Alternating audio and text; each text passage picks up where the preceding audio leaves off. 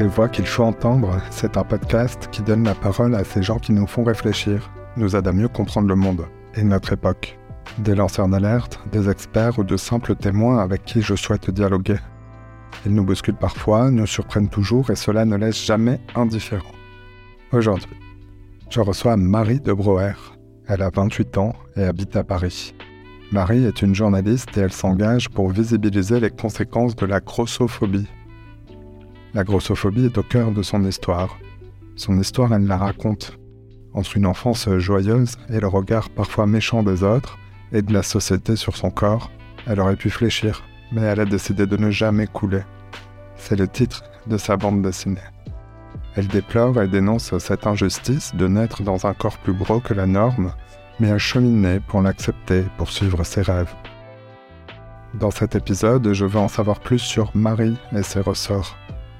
Nous parlons de cette discrimination qui peut s'exprimer dans les plus petites choses du quotidien, comme dans les représentations médiatiques du corps des hommes et des femmes. Nous évoquons l'amour, la sexualité et les solutions pour contrer la grossophobie. Je m'appelle Simon Icard et vous souhaite la bienvenue dans ce nouvel épisode. Bonjour Marie de Broer. Bonjour. Tu es journaliste, euh, réalisatrice de documentaires, podcasteuse et tu as choisi de raconter ton histoire à travers Ne jamais couler, une bande dessinée drôle, euh, touchante et illustrée avec euh, délicatesse par Lucie Macaroni. C'est paru aux éditions Le Duc.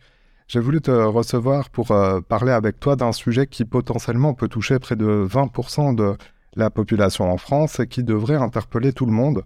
Et cela porte un nom, c'est une discrimination. Il s'agit de la grossophobie. Mais d'abord, on a envie d'en savoir plus sur toi. Euh, comment tu te présentes et tu te décris euh, aujourd'hui?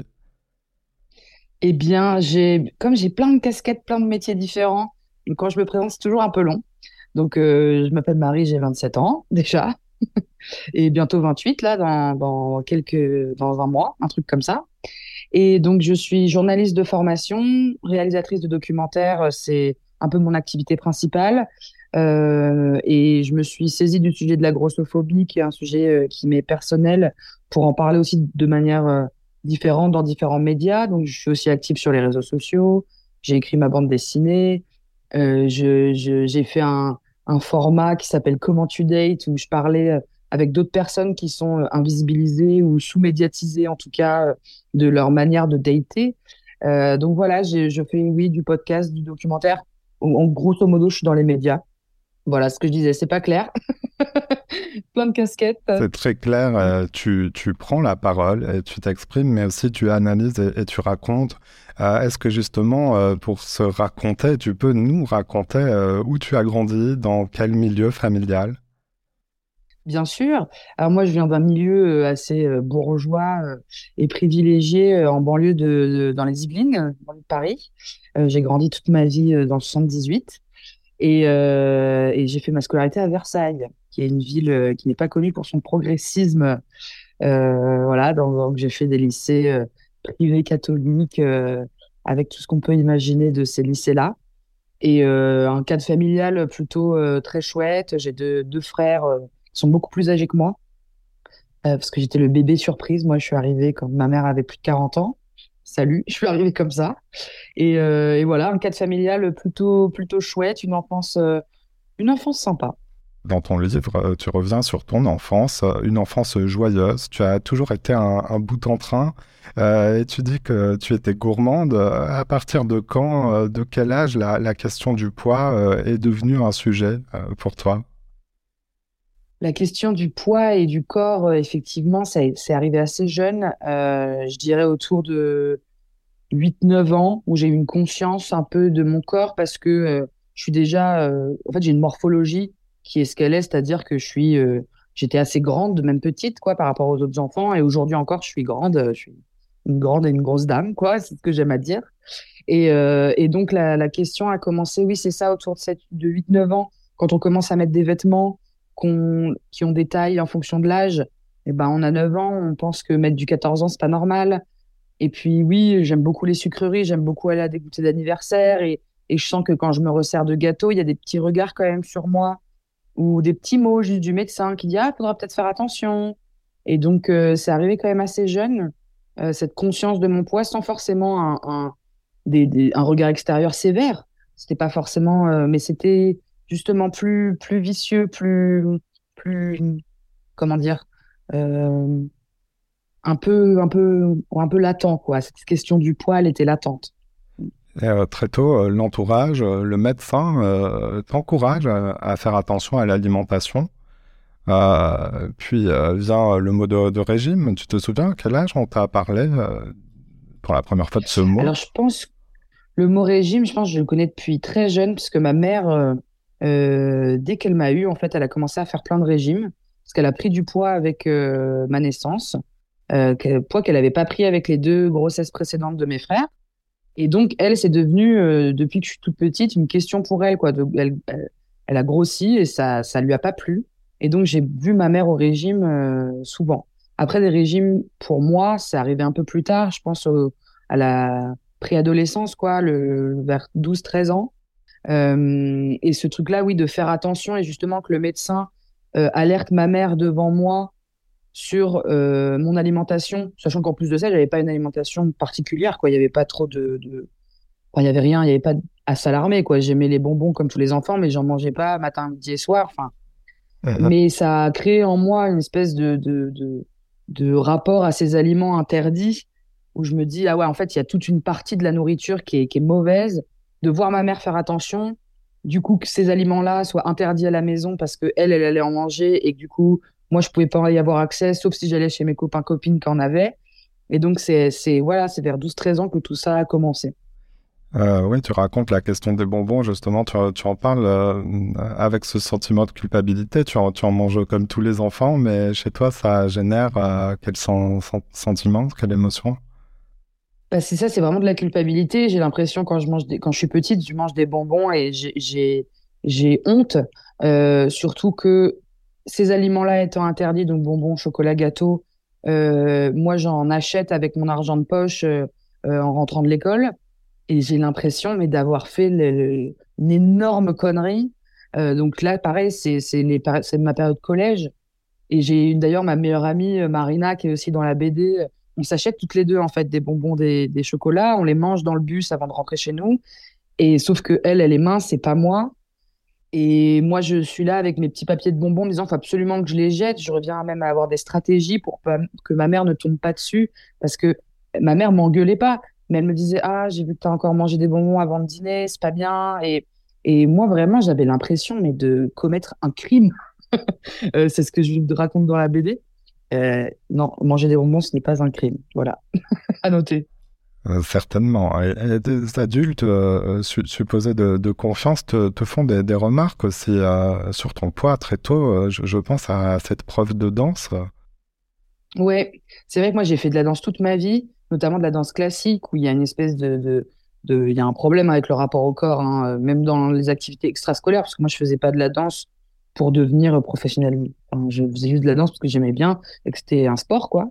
Et j'en ai fait pendant 15 ans. Et, euh, et, oui, très jeune, j'ai eu trois profs de danse et les trois profs de danse faisaient des remarques sur mon poids. Donc, dans la petite enfance, euh, euh, c'était ah, c'est dommage parce qu'en fait, tu as le corps pour être meilleur. Mais j'étais là, mais je, suis quand même forte dans mes cours de danse, donc j'ai pas besoin d'être d'être mince pour, pour bien danser. Ensuite, ça a été des remarques d'une autre prof de danse qui, elle, était grosse, donc j'ai trouvé ça fou. Et elle me disait, ah, tu sais, si tu maigris maintenant, c'est plus simple que si tu, que si tu deviens grosse plus tard, genre adulte. Euh, ça va être plus compliqué de perdre le poids. Il faut que tu perdes le poids maintenant. Et, euh, et ces petites remarques-là, oui, elles m'ont, elles m'ont marqué. Je me, je me rendais bien compte au cours de danse que j'étais plus, un petit peu plus ronde que la moyenne, mais franchement, euh, on parle encore une fois d'une activité extrascolaire. Enfin, voilà, c'est pour s'amuser, quoi, normalement arrive euh, la période de l'adolescence et est-ce qu'il y a bien une période où euh, on, se prend de, plein fouet la, la, question de la norme? C'est bien celle-là, je pense. Euh, tu, dis que dans tes rêves d'adolescente, tu imaginais un futur dans tout un tas de, situations, mais tu te voyais toujours devoir devenir mince. quels étaient ces, ces, rêves, ces projets? Je, je crois comprendre que tu es déjà arrivé à en atteindre certains. Tout à fait. J'ai beaucoup rêvassé dans mon adolescence et ma préadolescence. de ma vie future et je me rêvais, je me rêvais chroniqueuse télé, animatrice télé sur les plateaux. et effectivement, c'était toujours donc c'était moi, mais à 25-30 ans, donc à l'âge que j'ai maintenant. Et, et c'était moi, moi je m'imaginais mince. Je, je me souviens très bien me faire mes rêves avec mes tenues. Genre, je préparais mes tenues dans mes rêves, comment j'allais être habillée sur le plateau télé et quelles célébrités j'allais rencontrer. Et j'étais tout le temps, tout le temps mince. J'étais incapable de m'imaginer bah, le corps que j'ai aujourd'hui, en fait. Alors parlons de la définition de, la norme. Euh, tu as fait un travail d'enquête sur la, la, grossophobie et tu as aussi euh, fait un travail plus personnel, plus introspectif. Euh, tu t'es rendu compte que tu avais euh, intégré la grossophobie de, la société. Est-ce que tu as des, exemples de, ces choses qui, bah, qui pourrissent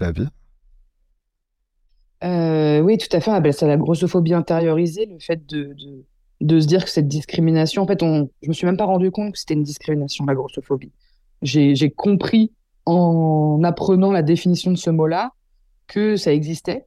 Et, euh, et, moi, toute mon adolescence, je me suis dit que si j'étais pas mince, c'est parce que je faisais pas l'effort d'être mince, parce que j'arrivais pas à tenir ces fameux régimes, parce que je faisais pas attention à ce que je mangeais et que j'avais aucune notion du fait que ça peut être aussi une histoire de morphologie, que la génétique, c'est quelque chose de complexe et qui est, qui est injuste, que non, le corps gros ne veut pas dire un corps euh, déprimé, ne veut pas dire un corps euh, qui ne peut pas bouger, qui peut pas faire de sport. Et à la limite, même si c'était ça, c'est encore une fois de l'ordre du handicap et, et c'est pas grave. En fait, il y a une espèce de gravité euh, euh, que j'avais tout au long de ma vie en m'imaginant mince et en, espérant être mince plus tard.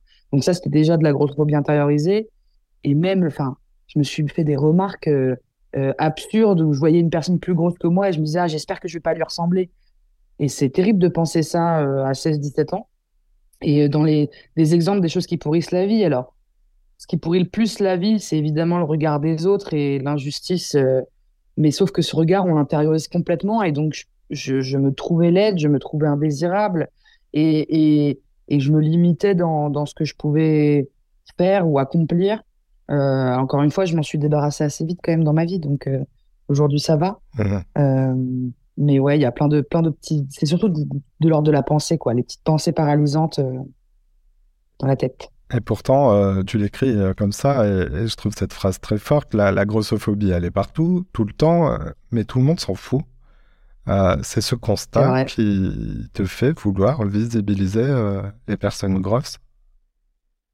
Euh, complètement. J'ai le sentiment que depuis quelques années, ça évolue quand même, qu'on en, on en entend beaucoup plus parler et on est ouvert, même si c'est à un niveau, euh, par exemple, esthétique, on est ouvert à montrer plus de personnes grosses euh, pour les marques de vêtements, etc. C'est devenu même un truc un peu marketing, mais, euh, mais oui, tout le monde s'en fout de la grossophobie. C'est assez fascinant de même voir dans les milieux militants féministes que, que va pas forcément inclure la lutte contre la grossophobie comme étant une lutte majeure et à part entière de ces combats-là.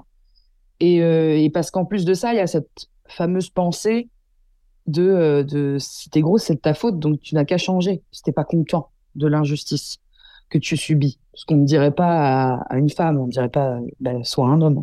C'est absurde. Et, et, et donc, c'est compliqué de vivre avec ça parce que euh, oui, même les personnes les plus euh, euh, aguerries sur, les, sur le progrès social, ils ont un peu ce truc-là de se dire, bah ouais, bah, moi je fais attention à ce que je bouffe, quoi. Donc t'as qu'à faire de même. Est-ce que tu peux nous, donner d'autres exemples dans lesquels la grossophobie s'exprime, mais cette fois de, façon ordinaire, hélas, dans, dans la société Alors tu disais, on, te, on, te renvoie souvent les personnes grosses à leur propre euh, culpabilité, initiative, et donc c'est une injustice. Euh, mais il y a d'autres domaines dans, dans, lesquels la grossophobie euh, s'exprime. je pense à la, à la mode. Tout à fait. Donc, toute cette, tout ce qui est la vie du quotidien, donc ça va être effectivement l'accès aux vêtements, donc de pouvoir s'habiller dans n'importe quel magasin comme tout le monde. Ça, c'est difficile à partir d'une certaine taille, puisqu'il faut savoir que généralement, les magasins les plus mainstream euh, s'arrêtent au 42, 44. Il faut savoir que la taille moyenne en France d'une femme, c'est 42. Donc forcément, euh, euh, c'est même au-delà de la grossophobie, c'est-à-dire que même les personnes normées, mais qui sont autour du 44, bah, elles vont avoir difficulté à s'habiller. Donc, je vous laisse imaginer quand on fait du 50 comme moi, et, ou plus encore comme d'autres de mes amis. Et donc l'accès aux vêtements, l'accès à l'espace public en général, la plupart des lieux culturels, que ce soit le théâtre, le cinéma, pas forcément des, des, des, fauteuils adaptés. Les transports en commun aussi, c'est un problème. Alors, c'est pas un problème que pour les personnes grosses, mais, mais c'est aussi un problème pour les personnes en situation de handicap. Euh, mais pas avoir accès à l'espace public, c'est aussi une manière d'invisibiliser euh, les personnes grosses et de les isoler. Euh, et, en dehors aussi de toutes ces, galères entre guillemets du quotidien qui seraient en plus de ça réglables de manière politique, quoi, d'imposer un certain nombre d'espaces pour. Ça va être beaucoup plus institutionnel, c'est-à-dire les prêts bancaires, par exemple. Ça peut être plus difficile d'avoir un prêt bancaire quand on est une personne grosse. L'accès à l'emploi, il y a une discrimination à l'embauche qui est, est, gigantesque. quand en plus en France, on, on aime bien mettre la photo encore sur le CV, alors qu'on sait que c'est une manière de discriminer les gens. Et bah, si vous avez une photo où c'est visible que vous êtes gros, et eh bien, pour les métiers comme commercial ou ou euh, j'en sais rien, du service, en tout cas, euh, où vous allez être en relation avec le client, vous avez dix fois moins de chances d'avoir le, même ne serait-ce qu'un entretien d'embauche, parce qu'il y a des préjugés sur les personnes grosses, et ça, c'est dramatique. Alors, on rappelle à ceux qui, qui, nous écoutent et qui se posent la question, euh, c'est tout, tout, ce que tu viens de nous dire, ce sont des discriminations et c'est déjà illégal. Euh, tu as appris euh, tardivement, tu le disais, que le mot grossophobie existait. Ça a été vraiment un moment clé pour toi de, pouvoir nommer ces choses-là? Complètement. Moi, j'ai quand même grandi dans un, dans un cadre assez féministe plutôt de gauche, les fameux bobos, bobos de gauche, quoi. Et, et donc, j'avais quand même connaissance de ce que c'est le, une société, les discriminations, etc. Mais alors, la grossophobie, je n'en avais jamais entendu parler. Je savais qu'il y avait de l'injonction sur le corps des femmes et tout, mais bon, je m'étais pas posé la question plus que ça. Et, euh, pendant mes études de journalisme, c'est quand même une période où on, lit beaucoup d'actualités, les étudiants de journalisme, et je, lis un papier dans Libération euh, sur la grossophobie médicale, qui est encore une autre manière de, une autre grossophobie, quoi. Euh, écrit notamment euh, avec le témoignage de Daria Marx de Gras Politique, qui est le premier euh, euh, mouvement anti-grossophobie en France. Et je lis ce mot, la définition, et je me dis, ah, mais c'est pas vrai. Vraiment, il y a eu un eureka, quoi. Genre, mais c'est pas vrai. C'est pas normal, en fait, ce que je vis depuis que je suis jeune. C'est, un truc, euh, c'est pas un, problème que j'ai de manière individuelle. Toutes les personnes grosses, on a la même histoire, en fait. Et avec ma BD, je m'en rends encore plus compte. Parce que tous les témoignages que je reçois, c'est, bah, moi aussi, j'ai vécu ça, moi aussi, j'ai vécu ça. Et on, en fait, il y a vraiment un problème général, quoi. C'est pas de l'ordre de l'individu. Et donc, ouais, ce moment-là où j'apprends la définition, il a été, euh, il a été fou. Alors, nommer euh, les choses, euh, le dictionnaire l'a fait. Hein, je, je, crois que c'est rentré dans, dans, le dictionnaire. Tout Alors, fait. tu es une personne jeune, donc forcément, dans, tu, tu, as connu l'arrivée de ce, ce mot à l'âge adulte et avec beaucoup de recul sur tout ça. je crois que c'est il y a quelques années. tu attires l'attention sur, sur le milieu médical aussi, qui a tendance toujours à, à, ramener les patients obèses qui les consultent à la question de, de leur poids. Oui là aussi, c'est quelque chose que tu décris comme une injustice, mais tu vas même jusqu'à euh, parler de, peur de, la balance chez, le médecin. Comment ça s'exprime, tout ça? Alors, euh, moi, la peur de d'arriver dans le milieu médical et d'aller chez le médecin, elle venait de ça, justement, de devoir me peser et qu'à chaque fois, il y a une déception du chiffre et qu'il y a un, un, une inquiétude euh, sur mon poids alors que je suis en pleine croissance et qu'on ne peut pas on peut pas mettre cette pression-là à un enfant de, du poids sur la balance. Parce que je parle de ça, j'ai quand même 12 euh, ans, quoi. Je suis petite. Et, euh, et, et, de manière générale, la grossophobie médicale, elle, elle est vraiment, je pense que c'est un des trucs les pires de la grossophobie parce que le reste de la société nous fait vivre des discriminations en nous disant mais c'est pour ta santé, c'est pour ta santé. C'est pas bon pour la santé d'être gros. Ok, bon bah je vais chez le médecin et là la réponse est perdez du poids, c'est tout. Et si vous perdez pas de poids, voilà ce qui va vous arriver. Et généralement, ce qui va vous arriver, c'est la mort et une mort prématurée.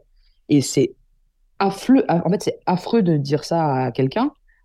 Et du coup, dans les chiffres, ce qu'on montre, c'est que les personnes grosses vont moins chez le médecin, les personnes grosses meurent plus avec des maladies non détectées, les, les, les, personnes grosses sont, sont, terrorisées, en fait, l'idée d'aller dans des cabinets médicaux. En plus de ça, le matériel n'est pas adapté. On peut vivre des humiliations parfois euh, euh, dans des cabinets de médecins, c'est fou. J'ai un ami à moi, il est allé chez le dentiste pour, je sais plus quoi, un truc, un détartrage. Et le dentiste lui a dit, il faut que vous perdiez du poids. Et mon pote, il lui a répondu, mais quoi, je vais maigrir des dents? C'est-à-dire, y a un moment, il faut aussi, euh, euh, il y a une obsession médicale autour d'une personne grosse. Quoi. On voit une personne grosse, il faut absolument lui dire qu'il faut qu'elle maigrisse. Et, et, et, en fait, c'est dangereux et, et c'est vraiment dangereux. Dans le cadre de ton enquête euh, journalistique, est-ce que tu as pu identifier des, raisons à ça? Est-ce que c'est de l'ordre, comme on peut l'imaginer, du préjugé, mais aussi peut-être du, manque de, formation?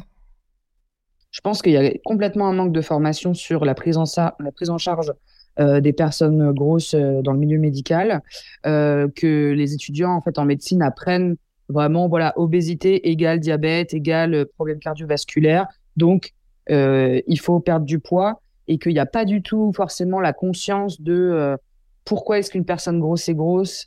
Et en plus de ça, on n'a pas vraiment toutes les clés encore même. C'est encore des choses qui sont étudiées. Le pourquoi les gens grossissent et le pourquoi, euh, parce que c'est multifactoriel, qu'il y a plein de, de, de, raisons différentes. Euh, pareil, le diabète, c'est pas non plus. Enfin, tout n'est pas tout n'est pas clair en fait sur sur sur ces sujets-là. Et donc, forcément, le médecin voit un patient gros, tout de suite, il se dit, bah, s'il reste dans cet état-là, plus, quand il sera plus vieux, il va avoir telle et telle et telle maladie et tel problème. Et sauf que, en fait, dire à un gros de maigrir, ça n'a pas de sens. Enfin, c'est, c'est, ça, ça fait même l'effet inverse puisque ça va créer une angoisse qui, qui, qui est pas nécessaire et qui est encore plus mauvaise pour la santé que sa grosseur en elle-même, quoi. Marion, on poursuit euh, le récit de, ton histoire, euh, le récit que tu as fait euh, donc dans cette bande dessinée autobiographique. Tu, parles d'amour et, de sexualité aussi. Tu, explores le sujet de l'intime. tu évoques certains hommes que tu as connus. Tu, observes qu'il peut y avoir parmi les gens et les hommes, notamment dans notre société, une certaine fétichisation des, personnes grosses. Est-ce que tu peux nous expliquer de quoi il s'agit? Oui, bien sûr. Bien sûr, alors moi c'est mon sujet un peu préféré de prédilection, euh, tout ce qui est autour de la sexualité et de l'amour. Et euh, effectivement, les personnes grosses, euh, alors que socialement et de manière assez générale, on est représenté comme des repoussoirs et que n'est pas attirant, le corps gros n'est pas forcément très attirant. Il y a ce qu'on appelle la fétichisation, c'est-à-dire des personnes qui vont être attirées que par ça et donc qui vont pas prendre le temps de connaître quelqu'un et de et de et de et de oui de, de, connecter avec quelqu'un mais va juste euh, se focaliser sur euh, le corps et donc en plus de ça ça vient d'un truc euh, un grossophobe quoi le, une femme grosse serait euh, plus gourmande au lit enfin des espèces de préjugés qui n'ont aucun sens sur notre sexualité et, et en fait c'est violent aussi de se parce qu'au début, moi, je me souviens très bien, au début de, de, de, de, ma vie amoureuse, je me disais, bah cool, en fait, il y a des hommes à qui ça plaît. C'est cool je prends ça comme un truc positif. Puis quand je me rends compte qu'en fait, je ne suis utilisée que pour mon corps comme un espèce d'objet, c'est hyper violent de se dire, oh là là, mais non, j'ai pas du tout envie de ça. Et comment je vais faire la part des choses entre, euh, euh, entre quelqu'un à qui je plais vraiment et à quelqu'un à qui, qui, est juste fétiche de, de mon corps. Et, euh, et, et c'est, c'est, ouais, c'est, c'est difficile, c'est difficile de faire la part des choses. Hein. Euh, tu te renseignes aussi beaucoup euh, quand tu es jeune sur le sujet du féminisme. Est-ce que là, il y a des passerelles justement entre ton histoire et ce que tu as appris dans, dans le mouvement, dans les mouvements féministes? Ah, Complètement. C'est, c'est... La grossophobie et le féminisme, de toute manière, sont hyper liés, puisque évidemment, les hommes gros vivent de la grossophobie, mais le corps des femmes, pour le coup, est épié euh, et notamment dans un aspect très esthétique, c'est-à-dire qu'il faut être pas trop grande, pas trop petite, machin, et donc pas trop mince, pas trop grosse, et donc on se rend bien compte que le, le, même la, la, plupart des personnes qui maigrissent drastiquement euh, le, font pas forcément pour ces fameuses raisons de santé, mais pour ces raisons euh, sociales, de devenir belle, quoi, devenir enfin belle. Et donc moi, je sais que en, avec ce mouvement féministe, j'ai pu avoir accès à l'information qu'en fait être beau c'est quand même pas mon objet de vie. Enfin c'est même pas mon objectif de vie qu'on me trouve belle. Moi je me trouve belle maintenant il hein, n'y a pas de souci. Vous pouvez me dire que je suis belle tout va bien. Mais franchement si vous me trouvez moche c'est pas il y a pas de souci. C'est plus c'est plus du tout mon problème. Et donc oui, je pense que ça fait partie de voilà de me rendre compte à quel point les femmes ont une injonction sur leur corps et les femmes grosses encore plus. Euh, ça, c'était lié, oui. Euh, où sont les, voies d'amélioration euh, dans, cette lutte contre la, grossophobie Est-ce qu'il y a une priorité à, rechercher? On rappelle donc que c'est déjà illégal. Sur, quoi agir pour faire changer les choses? Alors toi, tu, participes à, cet effort de visibilisation. C'est hyper important, je, trouve. Sur, sur, quoi agir? C'est au niveau politique, au niveau individuel? Bah, Je pense que ça a plein de, ça a plein de niveaux. Alors effectivement, euh, euh, il y, a, y, a, la représentation euh, médiatique, cinématographique, dans les médias, etc. Il faut savoir que le mot grossophobie, lui, n'est pas inscrit, dans la loi. Donc, ce qui est interdit, c'est la discrimination sur le physique, forcément. Mais j'ai d'ailleurs été à, au commissariat pour une plainte à un moment et et notamment parce que je vivais des violences sur les réseaux sociaux. Et, euh, et le, le, le, policier m'a dit alors la grossophobie, c'est pas encore dans la loi, mais on va y arriver. J'avais été étonnée euh, qu'un policier me dise ça. Et donc, bah, effectivement, l'inscrire peut-être dans la loi, ça peut être euh, important, encore plus que juste la discrimination sur le physique, pour appuyer là-dessus. au niveau, je pense, politique, il y a plein de choses à faire, que ce soit hyper local, à savoir au niveau des préfectures, des municipalités, de rendre accessible leur lieu, de, leur lieu culturel, leur, leur transport en commun. Ça peut être au niveau de rendre plus facile l'accès le, à l'emploi en supprimant les photos sur les CV, en, en, ayant des meilleurs moyens de prouver les discriminations à l'embauche. Ça peut être au niveau d'une prévention euh, qui serait plus euh, qui plutôt que de dire euh, manger cinq fruits et légumes par jour et, et faites et faites très attention à votre poids euh, et voici la journée mondiale de l'obésité, etc. Et bah plutôt euh, euh, faire de la prévention sur le harcèlement, sur les personnes grosses, etc. En fait, il y a plein plein de biais possibles. Et, aussi que dans les dans les en école de médecine, en faculté de médecine, ils puissent apprendre un peu plus nos histoires, quoi, pour qu'on soit mieux traité. Je reviens à toi, à la Marie d'aujourd'hui. On l'entend à ta voix. Euh, tu es dynamique, euh, drôle. Tu, expliques que tu as fait euh, un travail d'acceptation et on, l'a compris tout au long de cette interview. C'est le fil rouge de ton histoire. je suis sûr que cela intéresse beaucoup de gens, justement, cette notion de, bah, de s'accepter soi-même. c'est passé par quel chemin pour toi, en fait? Alors, euh, cette acceptation, déjà, moi, je me suis vite dit, c'était un peu obligatoire. C'était un truc de survie. Je me suis dit, bon, je, je, je, je vais pas y arriver, euh, je vais, je vais pas arriver à faire ce que j'ai envie de faire si, si à un moment je me lâche pas la grappe. Donc, euh, après, je pense que je suis très privilégiée, étant bien entourée. J'ai pu avoir accès à une psychothérapie qui coûte de l'argent quand même que, et je suis encore en train de la faire et ça fait des années, donc je suis bien consciente que c'est vraiment de l'ordre du privilège, euh, tout cet argent que je mets dans une thérapie avec une psychologue. Mais je pense que oui, consulter, ça a été vraiment euh, un tournant. J'ai trouvé une thérapeute très chouette et, et, et voilà, je, je, je, ça, ça, ça a pris quelques années, mais, mais il y a eu juste un moment où j'ai fermé les yeux, je me suis dit, allez, on n'en parle plus de ce sujet-là, on arrête de se dire tous les jours qu'on est moche, on arrête de se dire tous les jours qu'on n'a pas envie d'aller à la plage en maillot. J'ai envie de me foutre sur la plage en maillot, j'y vais. Ça va être désagréable la première heure parce que je vais avoir que tout le monde me regarde alors qu'en réalité, tout le monde s'en fout. Et puis après, hop, euh, ça, ça a été des petits caps comme ça. Euh, mais j'avais déjà aussi, je pense, une confiance en moi sur d'autres aspects qui étaient déjà installés. Donc, euh, oui, l'acceptation, c'est compliqué. Je veux pas non plus, moi, montrer un truc de il faut absolument s'accepter, parce qu'il y a des jours où ça va pas aussi. Euh, faut pas rajouter une nouvelle injonction au body positif et s'accepter, tout le monde est beau, etc. Après, injonction sur injonction, on peut plus s'en sortir.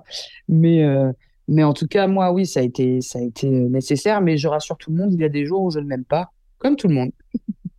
Alors, j'ai noté euh, une phrase que ta mère t'a dite à un moment important pour toi et je la trouve formidable, donc je pense qu'il faut la, la dire dans, dans, cette émission. Euh, Est-ce que tu peux nous, nous en parler? Est-ce que tu veux. Tu veux... C'est une phrase Une phrase de ta mère au sujet, euh, quand on va pas bien, en fait, elle te conseille de faire quelque chose? Ah oui. Ma mère, donc c'est, oui, je, je suis, euh, j'ai eu un moment du coup vraiment de down il y a quelques années et c'est d'ailleurs après ça que j'ai décidé de, de, de, de consulter J'étais vraiment mal. Et, j'étais en vacances avec mes potes et ma mère, Ma, mère était là aussi, mais c'était une espèce de vacances. voilà, chaque... Moi, j'étais plutôt avec mes potes et ma mère faisait, sa vie. Et, et elle me voit, elle est mal et elle me dit écoute, aujourd'hui, on part toutes les deux, laisse tes potes tranquilles, là, t'es relou, tu viens avec moi, on se fait la journée toutes les deux, mère-fille. Je me dis bon, d'accord, ok. Et euh, elle me demande pourquoi ça va pas, qu'est-ce qui va pas. Elle me dit quand ça va pas, il faut prendre une décision. Et c'est pas forcément prendre des grandes décisions. Euh, je vais super mal, je vais déménager à l'autre bout de la terre. C'est juste prendre des petites décisions pour soi se faire du bien. Je décide de passer une journée avec ma mère. Je décide de me balader. Je décide de voilà, il faut prendre prendre une décision. Ou si mon boulot euh, m'emmerde, et eh ben je commence à me questionner sur changer de boulot. Enfin, en tout cas d'être dans l'action quoi. Voilà. C'était le conseil de ma maman. Quand ça ne va pas, prends une décision. le temps euh, file à toute allure. Euh, on arrive au moment de la question bonus. Vous le savez, j'ai pris l'habitude de demander à chaque invité de, nous recommander euh, une voix d'une personne qu'il ou elle nous conseille d'entendre. Marie, de, quelle voix as-tu envie de nous parler? J'ai envie de parler de la voix de Salomé Saké, euh, qui est une journaliste euh, pour Blast, pour France Télévisions, notamment France Info, etc. Et qui vient d'écrire un bouquin qui s'appelle Sois jeune et tais-toi. Voilà, je ne sais pas si, si tu la connais. Ah, oui, je, la suis. Euh, en effet, sur, elle est très présente aussi sur, sur les réseaux sociaux. elle est engagée sur le, le, sujet de l'environnement. Euh, on, va aller, euh, on va aller euh, lire et consulter son livre. Merci pour, pour cette recommandation. Marie de Breuer, on, te retrouve donc en librairie avec Ne jamais couler aux éditions Le Duc. On peut aussi regarder ton documentaire sur la grossophobie qui est disponible gratuitement sur le site internet France TV il s'appelle La grosse vie de Marie. Euh, et puis tu le disais en début d'émission, on peut t'écouter aussi euh, dans toutes les applis de, podcast. Euh, tu peux nous dire un mot de tes podcasts? Bien sûr. Il y a Comment tu dates, donc qui est sur la, la, vie amoureuse sexuelle de personnes invisibilisées, qui est terminé, mais il y a toujours les épisodes disponibles pour tout le monde. Et le, le, podcast Tourista, qui va bientôt changer de nom d'ailleurs, qui ne parle pas de ce que vous pensez, mais qui parle de voyage que je co-anime avec Maxime Muscat. Et j'en profite aussi pour dire que je sors un autre documentaire sur France TV Slash, donc le 21 mars. Je sais pas quand est-ce que cet épisode-là sera sorti, mais euh, ça peut-être ça correspondra. Donc voilà, ça s'appelle Camille cherche l'amour et c'est sur la trisomie 21 et l'amour. Vous aurez compris, j'ai vraiment une obsession sur la vie amoureuse des personnes invisibilisées. Question euh, hyper importante. Bah, merci d'avoir de, d'avoir euh, raconté ton histoire et, et contribué donc à visibiliser et rendre audible donc dans ce podcast ces, ces, sujets. merci Marie d'être passée dans l'émission. Merci beaucoup de m'avoir invité. Merci. Voilà, c'est la fin de cet épisode. S'il vous a plu, notez-le, partagez-le ou parlez-en autour de vous.